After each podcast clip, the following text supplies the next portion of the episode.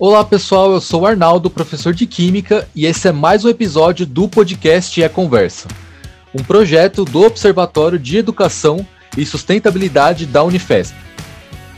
E aqui no podcast a nossa intenção é criar pontes para diálogo entre universidade e comunidade, focando principalmente em quem é estudante do ensino médio, vestibulando e ingressante no ensino superior e, claro, se estende para todo mundo que tem afinidade com os nossos temas, que são educação, ciência, meio ambiente e sustentabilidade.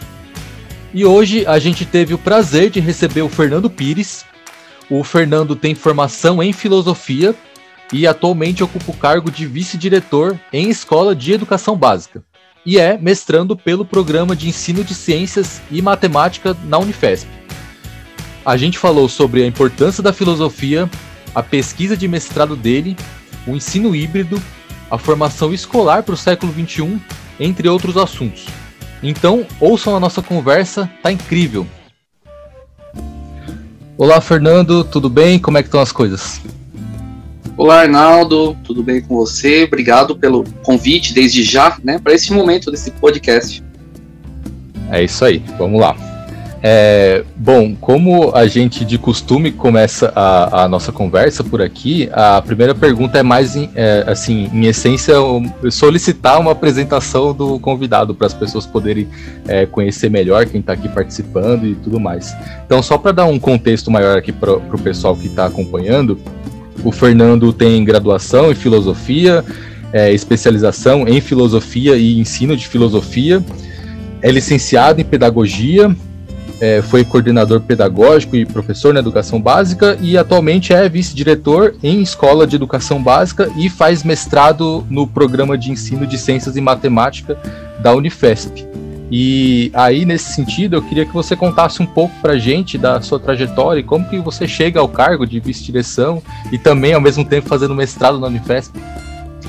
Poxa vida, né? Acho que quem ouve assim parece que é tantas coisas, né? Uh, mas eu acho que eu sempre conto que é, foi um passo de cada vez que as coisas foram acontecendo, né?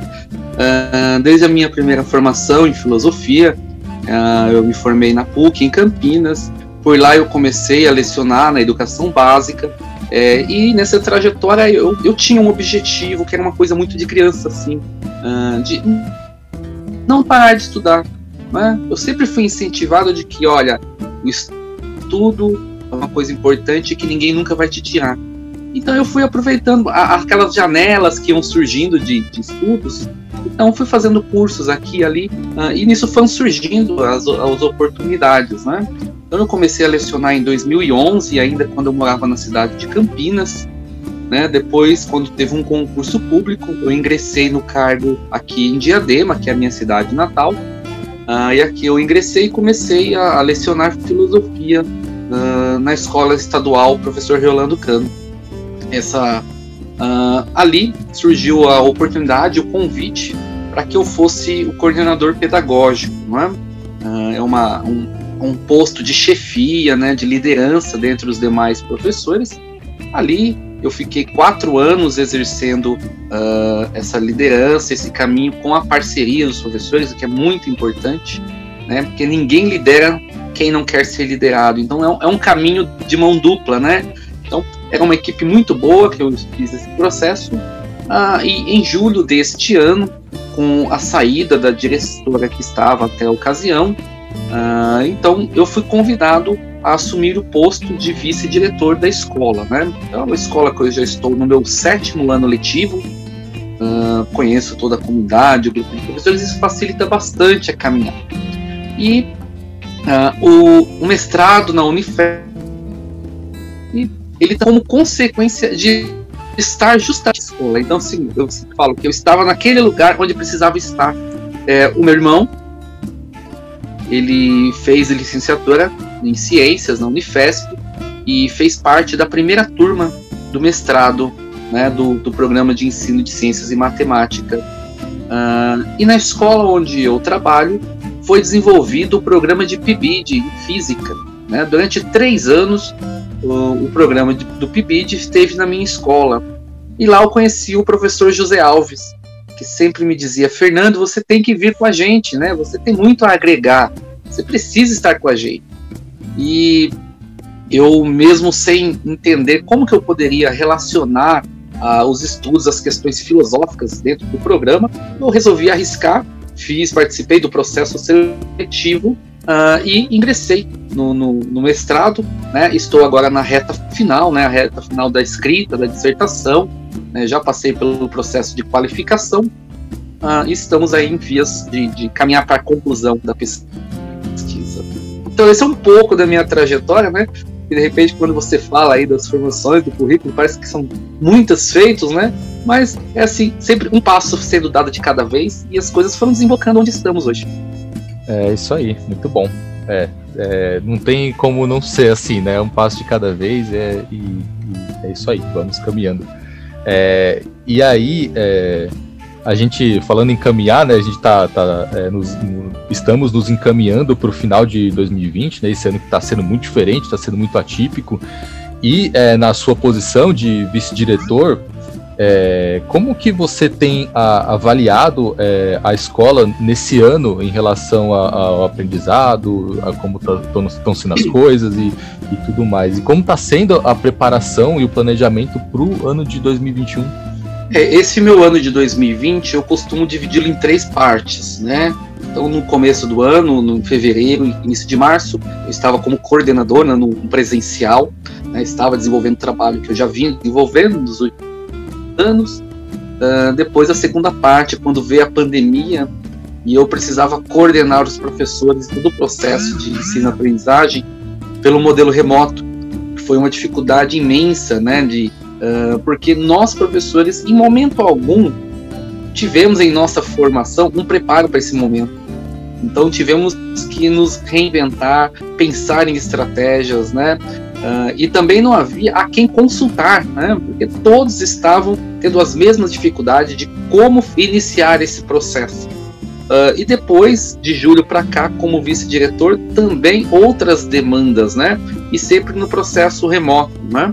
Então, é, foram, foram momentos assim difíceis, desafios, mas uh, saímos como um grande aprendizado. Porque tudo aquilo que nós conseguimos pensar e implementar durante o processo remoto certamente nós vamos dar continuidade. Né? Então, o tão falado ensino híbrido, né?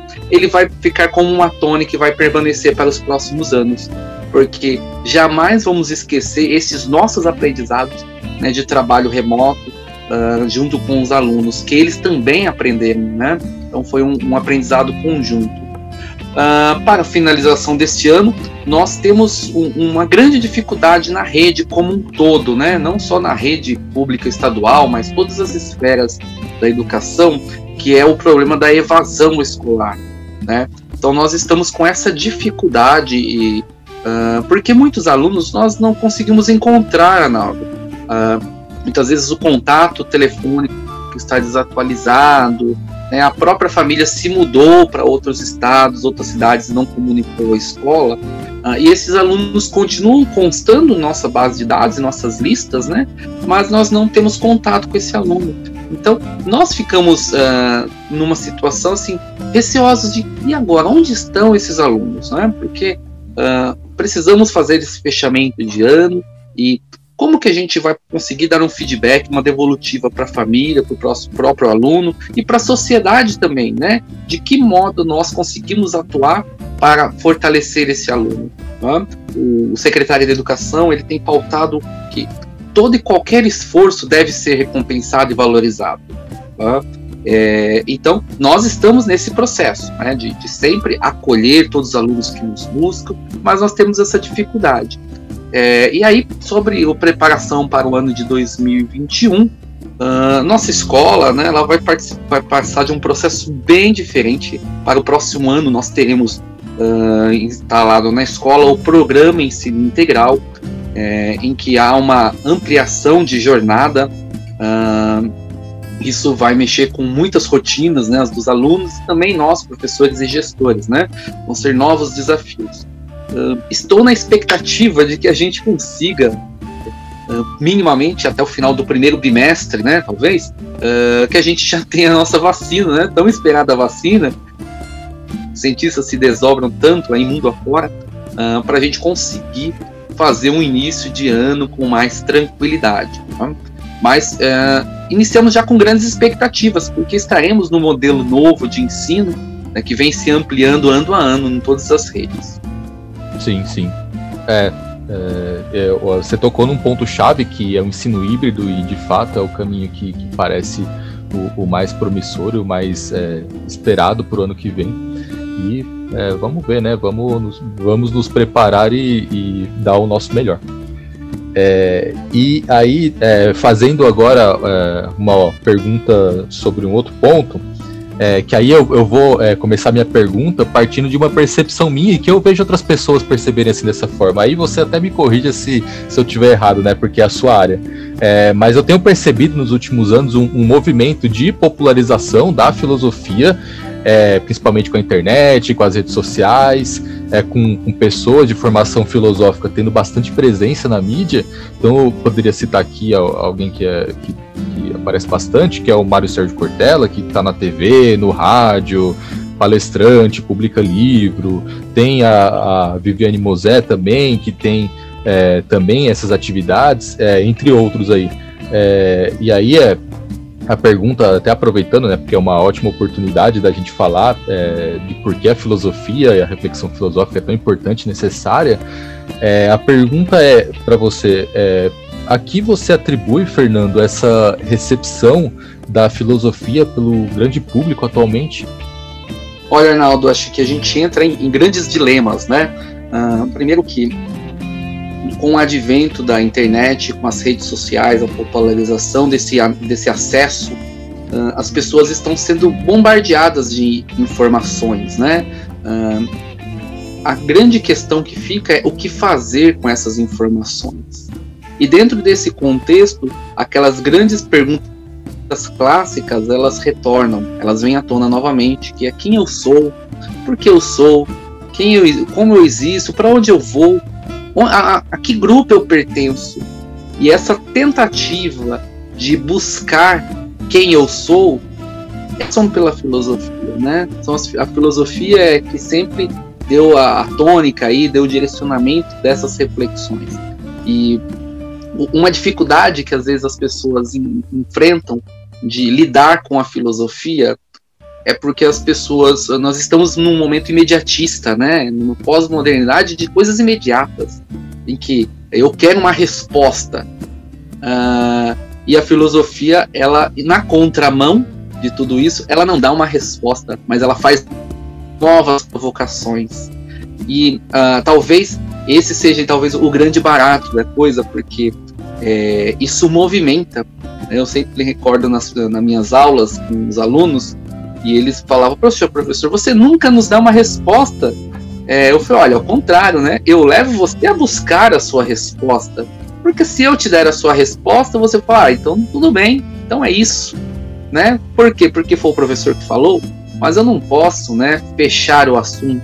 Eu tenho que deixar com que eles. Uh, então nós temos aí dentro dessa gana né, de, de, de buscar entender os contextos uh, que nós estamos vivendo, nós temos aí grandes nomes, como você citou, Mário Sérgio Cortella, Viviane Mosé, Mosé, mas também não podemos esquecer do Leandro Carnal, uh, o professor Clóvis de Barros Filho, da USP. Então são, são grandes personalidades da temática né, que estão aí, e o assunto, uh, a filosofia, ela está sempre em pauta, né?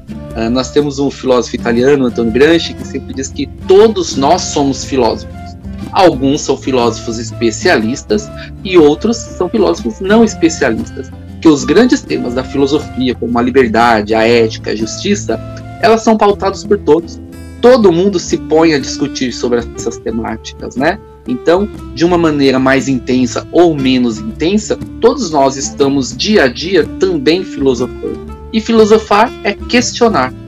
Sim, sim. É muito interessante. E eu, um ponto que você tocou aí que, que assim me parece muito real é, é o que você mencionou aí sobre a, a, certeza e a dúvida, né? Então, quando é, você não dá uma resposta certa para um aluno, né, é, mas coloca mais provocações e mais dúvidas, isso instiga o aluno a ir mais adiante, né? Porque a resposta certa era aquela coisa, né? Ah, cheguei na resposta certa, então parei aqui, não preciso mais procurar. E a procura, né, que, que engrandece a gente, que, que enfim, faz a gente aprender, amplia repertório e tudo mais. Então é, eu gostei bastante da, dessa sua visão. Sim, sim.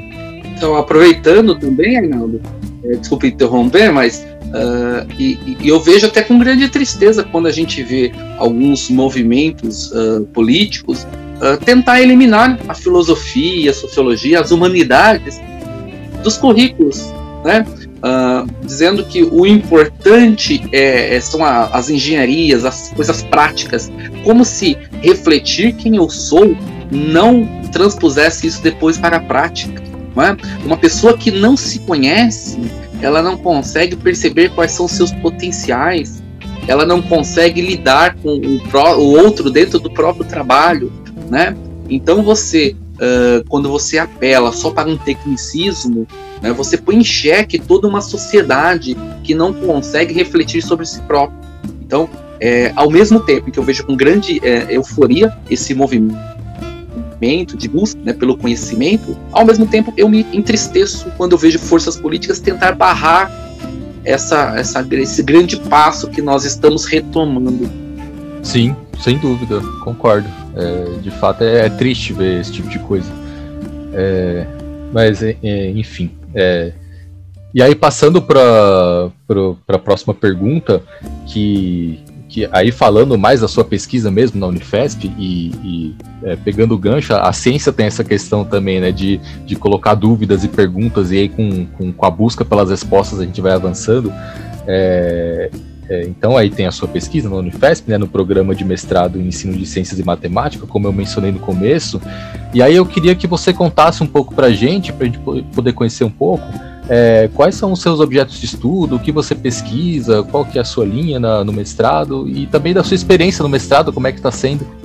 Então, a, a, a, minha pesquisa no mestrado, eu precisava pensar, né, de aliar um tema uh, que envolvesse uh, a educação, o ensino e, e, também não deixasse de lado as questões filosóficas, né, né políticas, você acha que já percebeu que eu estou sempre mergulhado nesse campo. Uh, então, a minha pesquisa ela foi sobre a EJA, né, a educação de jovens e adultos, uh, tentando analisar qual é a percepção daquele professor coordenador das escolas é, sobre uh, as legislações que privilegiam e possibilitam a EJA, focado aqui na cidade de Diadema. E eu me espantei, Arnaldo, com a minha pesquisa, porque eu descobri que em Diadema, uma cidade com 400 mil habitantes, nós temos apenas oito escolas que oferecem a EJA para ensino médio. Então, você vê que assim são portas muito estritas, são portas muito estreitas, poucos uh, são convidados a entrar.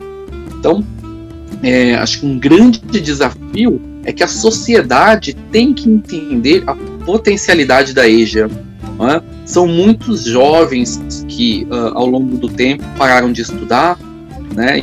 E a gente tem aí toda uma trajetória, primeiro, né, lá no, ainda no período ditatorial, com o Mobral, né, que tinha uma cara diferente, né?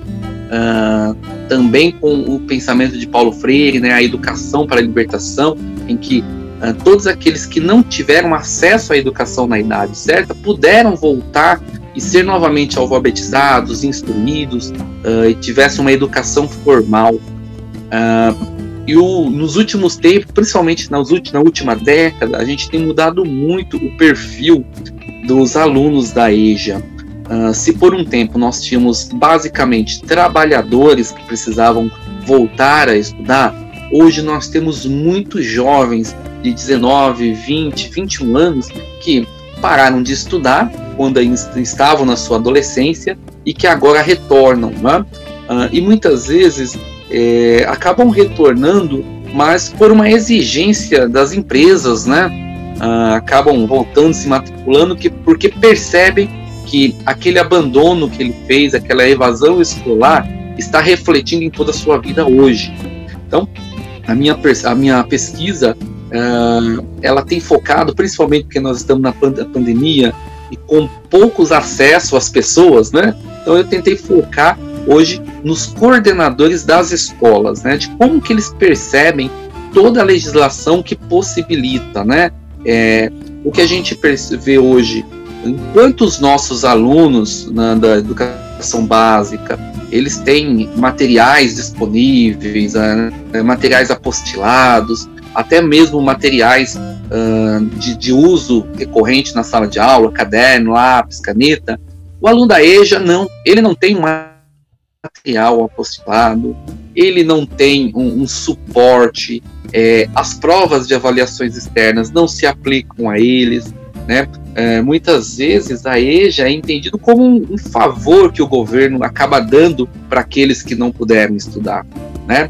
Então, é, olha, o que eles oferecem para o, o aluno da EJA? A matrícula. O aluno pode se matricular. E aí você pensa, pô, mas tudo bem, né? Pelo menos ele vai entrar na sala de aula e ele vai ter lá uh, professores preparados para atuar com eles. Nem sempre, porque não há uma formação específica para atuação na EJA. Não é? O professor ele tem que fazer uma adaptação curricular ano a ano, né, pensando em o que eu posso fazer ou não. É diferente da educação básica, né, que eu já tenho lá os grandes temas a serem trabalhados com as turmas, as sequências didáticas prontas, né. Na EJA, é, por ser um curso aí de quatro meses e meio, mais ou menos, o professor tem que se virar, né? Então, essa é uma grande dificuldade que a gente foi percebendo ao longo da nossa pesquisa, né? É, e ano a ano também, as nossas salas de EJA vêm se fechando, vêm diminuindo, né? Então, uh, eu quero mostrar que apostar na EJA é apostar numa sociedade que ainda está carente de informação é? é uma sociedade em que muita gente é excluída, faz parte de um, de um campo de vulnerabilidade que precisa ser contornado e sanado. Não, é? não podemos aí deixá-los à própria sorte e dizer que olha, você não estudou, agora a, né, fique você com o seu peso, com a sua carga emocional e a sua culpa, né? Não, enquanto sociedade, nós temos que sempre valorizar aqueles que buscam conhecimento. Sim, sim, sem dúvida. É muito interessante e necessária a sua pesquisa. Né? Que bom que tem gente é, fazendo esse tipo de investigação. Fico muito feliz mesmo. É, e aí, é, passando aqui para a próxima pergunta, é, tem. É, é, e aqui é amarrando o que a gente falou no começo da sua. Da sua das suas funções e tal, né, e da sua experiência. É, e aí, como professor, coordenador pedagógico, agora na vice-direção e também como pesquisador na universidade, que é uma discussão que a gente tem bastante aqui. É, como que você imagina, Fernando, que, que podia acontecer uma aproximação maior entre a, a universidade e a escola de educação básica? E quais seriam os benefícios disso para a sociedade? Olha, Arnaldo, eu sempre me espantei quando eu percebi que não havia uma ligação direta entre a, a formação universitária né, de futuros professores e as escolas. Na minha concepção, é, é, é, não tem como separar a formação universitária dos futuros professores, né, que nós temos aí na, na licenciatura da Unifesp, por exemplo, com as escolas de educação básica. Né? tem que ser um campo de atuação intensa, né, de, de, de contato intenso entre as duas uh, vertentes. Uh, eu sempre me posicionei, né, com os professores da Unifesp, né, uh, sobre essas parcerias que elas têm que ser firmes, né, não podem ser parcerias pontuais, mas tem que ser parcerias permanentes. Né? ainda ontem eu tive um contato com, com coordenações aí da, da da universidade né, sobre parcerias. E a minha resposta foi categórica: as portas estão abertas. E mais do que abertas, eu quero que venham. Né, porque toda vez que nós temos aí um, um aluno, um docente estagiando em nossa escola, nós também estamos colaborando. Né? Porque muitas vezes uh, o aluno ele termina, ele conclui a graduação, ele tem o diploma em mãos e ele não sabe o que ele vai fazer depois com esse diploma não é? ele não viveu ainda o cantamento que o estágio pode proporcionar.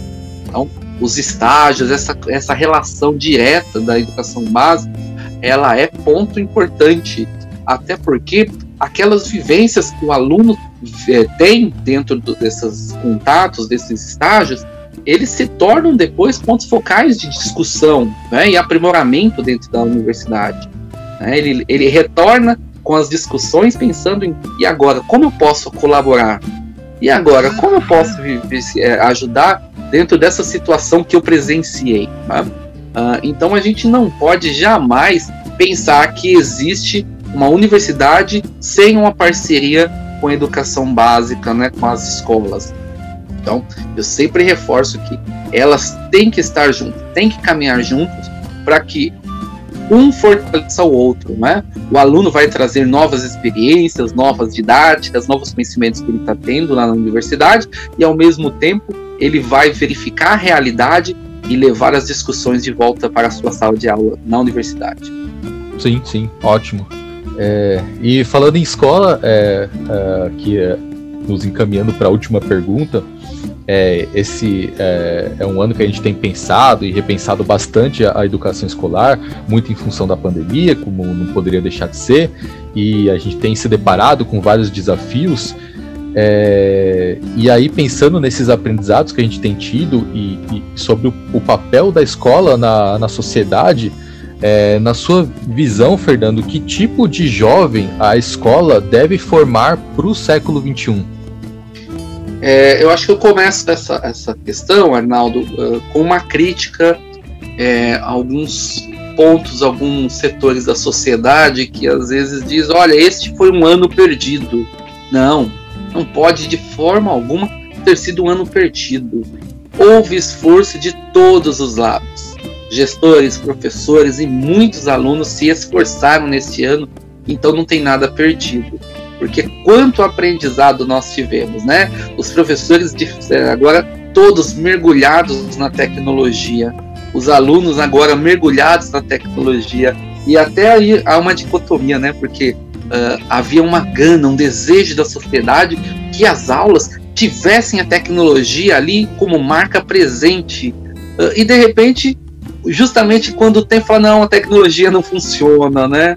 Uh, então é, a gente tem que driblar essa dicotomia para pensar em, em, como avançar.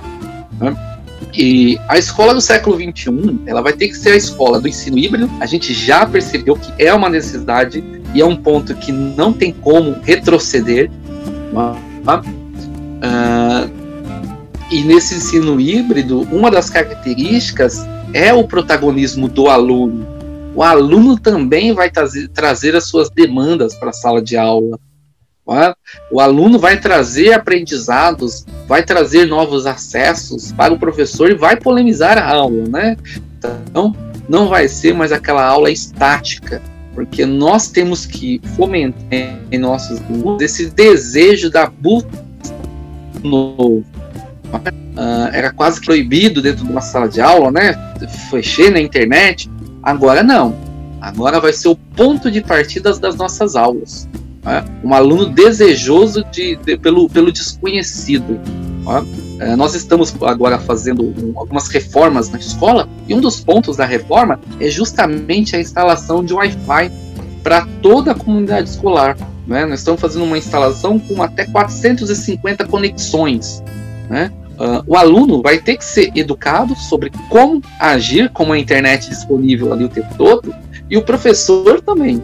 Né? O professor vai passar por uma nova reciclagem aí de pensar que, olha, agora o seu aluno que está na sua frente, ele está o tempo todo conectado, não é? E como que eu vou trazer as minhas aulas agora? Né? De que forma eu posso potencializar? De que forma eu posso enriquecer a minha aula? Né? Porque nós uh, temos um novo papel, né? A sociedade sempre nos cuidou isso e agora a gente precisa da sociedade, porque mais do que nunca, o que eu sempre ouço dizer é: falta um professor. Meu filho não aprende que ele precisa do professor. Então, talvez o, século, o ano de 2020 serviu para mostrar que o professor é imprescindível para a sociedade. É impossível haver educação sem a figura de um professor. A, a, a, tecnologia ela vai ser um meio, mas uma ponta vai estar o aluno e na outra ponta tem de estar o professor, né? A gente pensou, né, por muito tempo, aquelas discussões do homeschooling, né, que olha, não, eu mesmo vou educar meu filho, e os pais já viram que não é possível fazer dessa forma. Né? Então é isso um pouco do que eu penso aí para o nosso uh, nossa próxima geração, nossos próximos anos dentro da educação básica. Excelente, acho que foram uh, colocações ótimas assim, fechamos com chave de ouro. É, e aí, te, é, no, no, final aqui, a gente tem um, um momento aqui de sugestão cultural. É, e aí eu queria te pedir para você indicar alguma coisa para quem está nos ouvindo, ou uma leitura, um filme, enfim, o que você achar que deve, é, que você acha que tem a ver com você, com a nossa conversa, com os temas que a gente tratou aqui. É, enfim, o espaço é seu. Olha, é, como nós estamos falando aí de adolescente, uh, tecnologia, uh, certas modernidades, eu acho que um, uma boa série que eu posso indicar para todos vocês que estão ouvindo é a série Merli. A série Merli é uma série catalã que tem como pano de fundo a filosofia. A cada novo episódio, uh, o professor ele traz ali as discussões na sala de aula com o tema da filosofia. Né? E aí, por mais que às vezes pessoas podem imaginar, né, seu inconsciente aí, ah, é uma coisa meio enfadonha. Não é. É uma série divertidíssima e que traz muito conteúdo. Não sei se você já assistiu, Arnaldo, né? Uh, vale a pena, né? A série Merli, ela está disponível aí nas plataformas de streaming. Então, procurem lá, acessem, né? Vocês não vão se arrepender e vão ter muito aprendizado né, nesse campo filosófico e também de entender a adolescência. Excelente. É, eu não vi ainda, mas eu já ouvi falar muito bem dessa série e ela tá na minha lista, então em breve eu, eu vou cumprir esse, essa tarefa aí de ver a série. É, bom, então eu queria te agradecer bastante, Fernando, por ter participado, por ter aceito o convite, é, pelo seu tempo. Eu sei que é, deve estar tá uma correria aí, né? Enfim, é, imagino até que inclusive é um desafio conciliar o mestrado com a, com a vice-direção da escola. É, então é isso, te agradeço bastante. Te retorno a palavra aí para suas considerações finais, para o que você quiser falar, quiser deixar alguma mensagem, enfim, o espaço é seu. Não, eu quero primeiramente agradecer vocês pelo esse convite, né? É, são parcerias que a gente a cada tempo vai é, traçando aí, né? Nós que já temos aí um, um certo contato junto com todo o, o grupo do observatório, né? Então, isso também nos facilita porque nós pensamos educação, nós pensamos novos meios, nós estamos sempre pensando em novos caminhos. Tá? E pensar novos caminhos é também pensar aqui nessa plataforma, né? Um podcast para a gente tratar de educação, para a gente tratar de novos meios, novos caminhos. Então, tudo isso fortalece. Uh, então, para mim foi um, um, orgulho, né, de estar junto com vocês, poder participar, poder colaborar, uh, e convidar as pessoas a não deixarem de lado a filosofia e jamais pensar que educação é apenas uma educação tecnicista. As humanidades têm que sobreviver e elas precisam. Valorizem seus professores, valorizem a escola, valorizem o que é nosso. Maravilha. Bom, então é isso, pessoal. Um abraço e até a próxima.